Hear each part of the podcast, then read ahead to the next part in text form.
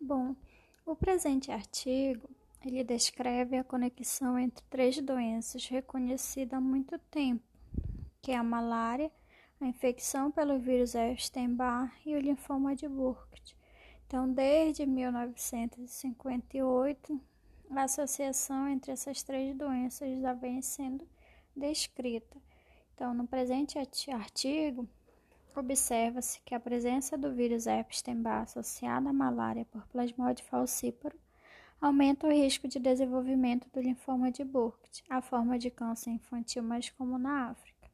Então, o linfoma de Burkitt é um câncer do sistema linfático considerado de alto grau de malignidade dos linfócitos B produtores de anticorpos e ocorre com maior frequência em crianças com idade entre 4 e 7 anos residentes em áreas endêmicas para, para malária.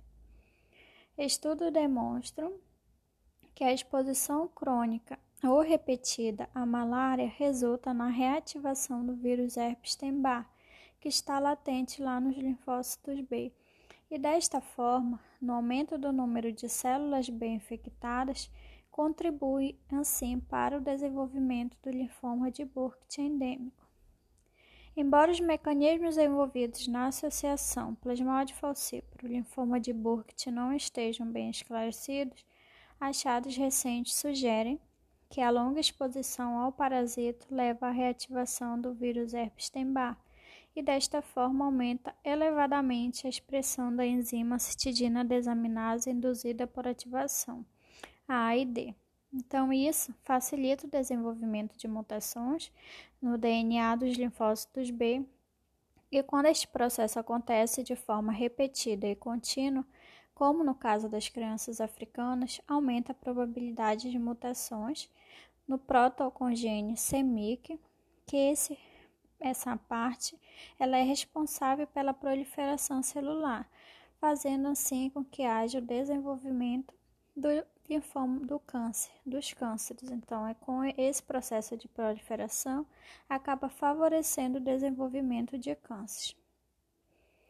Então, o autor, o pesquisador Burkt, observou uma ligação infecciosa entre a exposição à malária e ao linfoma de Burkitt, que sequentemente a levaram à descoberta do primeiro vírus oncogênico humano, o vírus Epstein-Barr, então, o vírus Epstein-Barr é um vírus de transformação potente para células humanas que tem sido implicado na patogênese de várias doenças malignas. Então, diante do relevante papel da malária no com, como cofator para o desenvolvimento de linfoma de Burke, foi possível classificá-la em três variantes. Então, a gente consegue ter três classificações distintas para o linfoma de Burke de acordo com a endemicidade para o plasmode falciparum. Então, o primeiro é o linfoma de Burkitt endêmico, que está presente em áreas onde a malária ocorre frequentemente, apresentando 90% dos casos de co-infecção com o vírus Epstein-Barr. Linfoma de Burkitt esporádico, que se apresenta normalmente sobre a forma de tumores abdominais, com 10 a 15% dos casos relacionados ao vírus Epstein-Barr e linfoma de Burkitt associado ao HIV, que está presente em indivíduos imunossuprimidos pelo vírus HIV, com um terço dos casos em associação com o vírus Epstein-Barr. Então, no artigo, várias hipóteses foram levantadas a respeito para tentar compreender essa conexão e os mecanismos de desenvolvimento da doença. Então, descobertas recentes em alguns estudos parecem fornecer o elo que faltava entre esse processo da infecção da malária pelo plasmode falciparum e o processo de desenvolvimento do linfoma de Burkitt endêmico. Então, o autor Torgib et al. Torgbo et al. mostraram que o patógeno humano realmente induz a expressão da enzima citidina desaminase induzida por ativação no cenário da doença mas há ligação entre essa indução dessa, da enzima citidina desaminase induzida por ativação e o dano ao DNA que leva ao desenvolvimento do linfoma permaneceu obscura. Então, eles não conseguiram aí ter melhores esclarecimentos em relação a esse dano, a essa indução da enzima e o dano ao DNA. Posteriormente, Robin, Robin et al. entenderam isso para mostrar em um novo estudo, em um, é, um estudo onde eles utilizaram como modelo camundongos, que é a citidina desaminase induzida por ativação, induzida pela, pela malária, era de fato um fator de risco para dano ao DNA e linfoma, e especularam que esse mecanismo ocorria e estava diretamente relacionado ao linfoma de Burkitt. Então, desde aí começaram as especulações, as hipóteses, então outras pistas para tentar compreender o papel da malária no linfoma de Burkitt foram propostas, então foram especuladas, é de que os parasitas do plasmode falcíparos, eles absorvem seletivamente a vitamina A do hospedeiro de uma maneira dependente da parasitemia. Então, a, a absorção absorção aumenta com a maturação do parasita. Então, assim como o parasita vai amadurecendo, vai se maturando, ele vai aumentando a absorção da vitamina A. E ele também ele é dependente da vitamina A para realizar todas as suas funções biológicas. Então, ele absorve essa vitamina A tanto para o seu processo de maturação, como também para desenvolver as suas funções biológicas.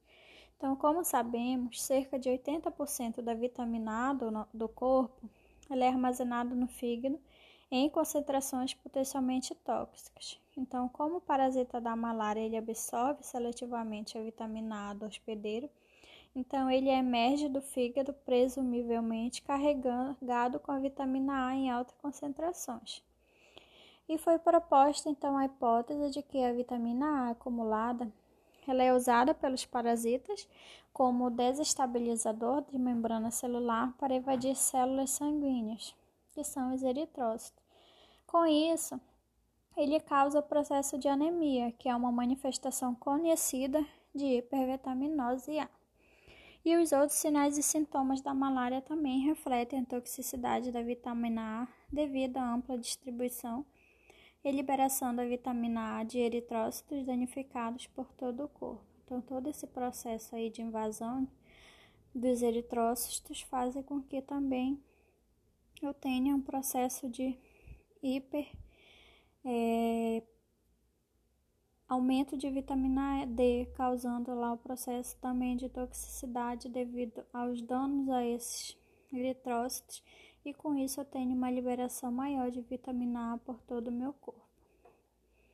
Diversas formas sintéticas ou análogos do ácido retinóico têm sido usados há algum tempo para tratamento de cânceres, mas ainda existem especulações sobre os retinóides, que em quantidades e concentrações farmacológicas eles se tornam toxinas pró-oxidantes, que podem levar ao comprometimento da função cerebral pulmonar induz dano celular, ativa o processo do protocongênico, tem processo de proliferação e transformação neoplásica. Então, com isso, alterações no metabolismo da vitamina A, que são os retinóides, têm sido implicadas em muitas formas de câncer, incluindo o linfoma de Burkitt.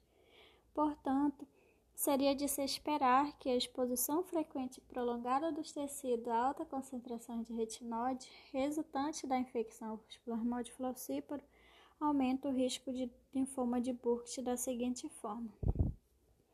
Retinóides seletivamente absorvidos do hospedeiro são usados pelo parasita para entrar nas células sanguíneas do sangue, os eritrócitos, resultando supostamente nos sinais e sintomas da malária.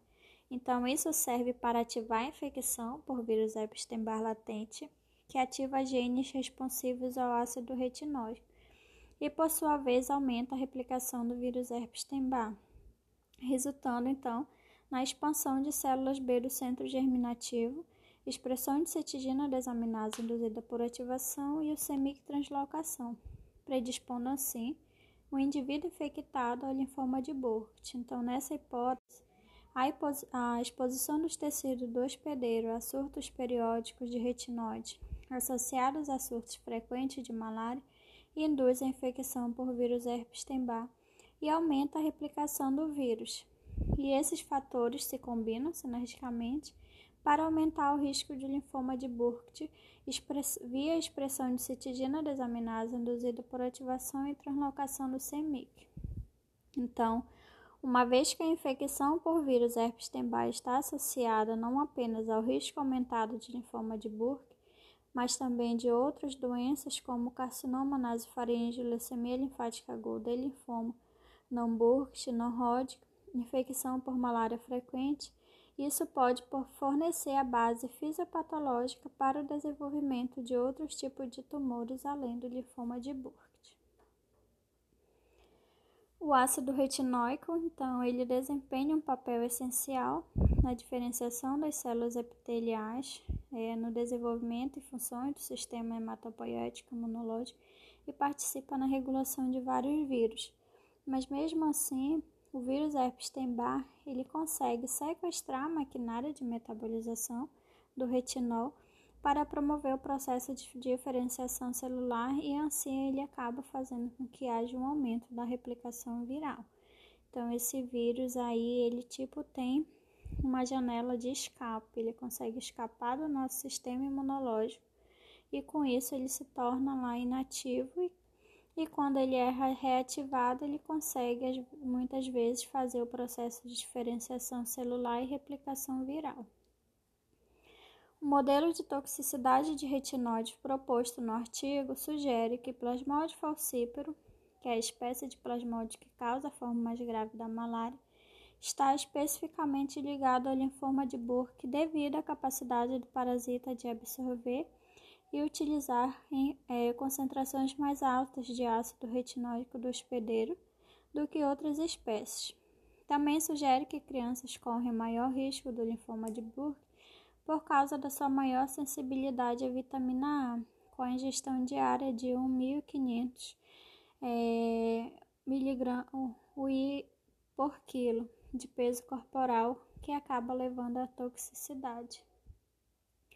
As alterações no metabolismo dos retinóides envolvendo aumento de expressão de receptores do ácido retinóico estão envolvidos de forma importante nos mecanismos subjacentes a estreita associação entre malária, infecção por vírus herpes Epstein-Barr e linfoma de Burkitt.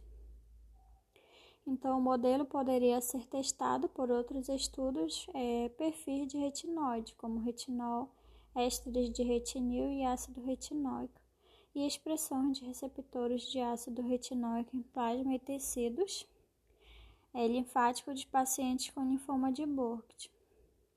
Os tratamentos atuais para linfoma de Burkitt eles alcançam altas taxas de sobrevida, mas a toxicidade e imunodeficiência relacionada ao tratamento permanecem as principais barreiras para melhorar, melhorar a sobrevida entre crianças com linfoma. Sujeito à obtenção de resultados consistentes com o modelo proposto, estudos podem ser iniciados para determinar a eficácia e segurança das intervenções que afetam o metabolismo retinoide e diminui a disponibilidade de expressão do, do ácido retinóico com potenciais tratamentos para linfoma de Burkitt. Então, grandes avanços na compreensão da patogênese do linfomas têm permitido uma melhor definição diagnóstica e classificação dessas neoplasias. Então, espera-se que este conhecimento possa no futuro apontar para as estratégias de profilaxia e intervenções terapêuticas mais eficazes, visando a redução da incidência e morbidade dos linfomas, especialmente na infância. Então, que esses avanços que está tendo em relação ao linfoma, a malária, o vírus herpes Epstein-Barr, que ajudem futuramente com que é, tenha uma sobrevida maior dessas crianças que são acometidas lá na infância por esse linfoma. Então, o que se quer é que aumente a sobrevida dessas crianças.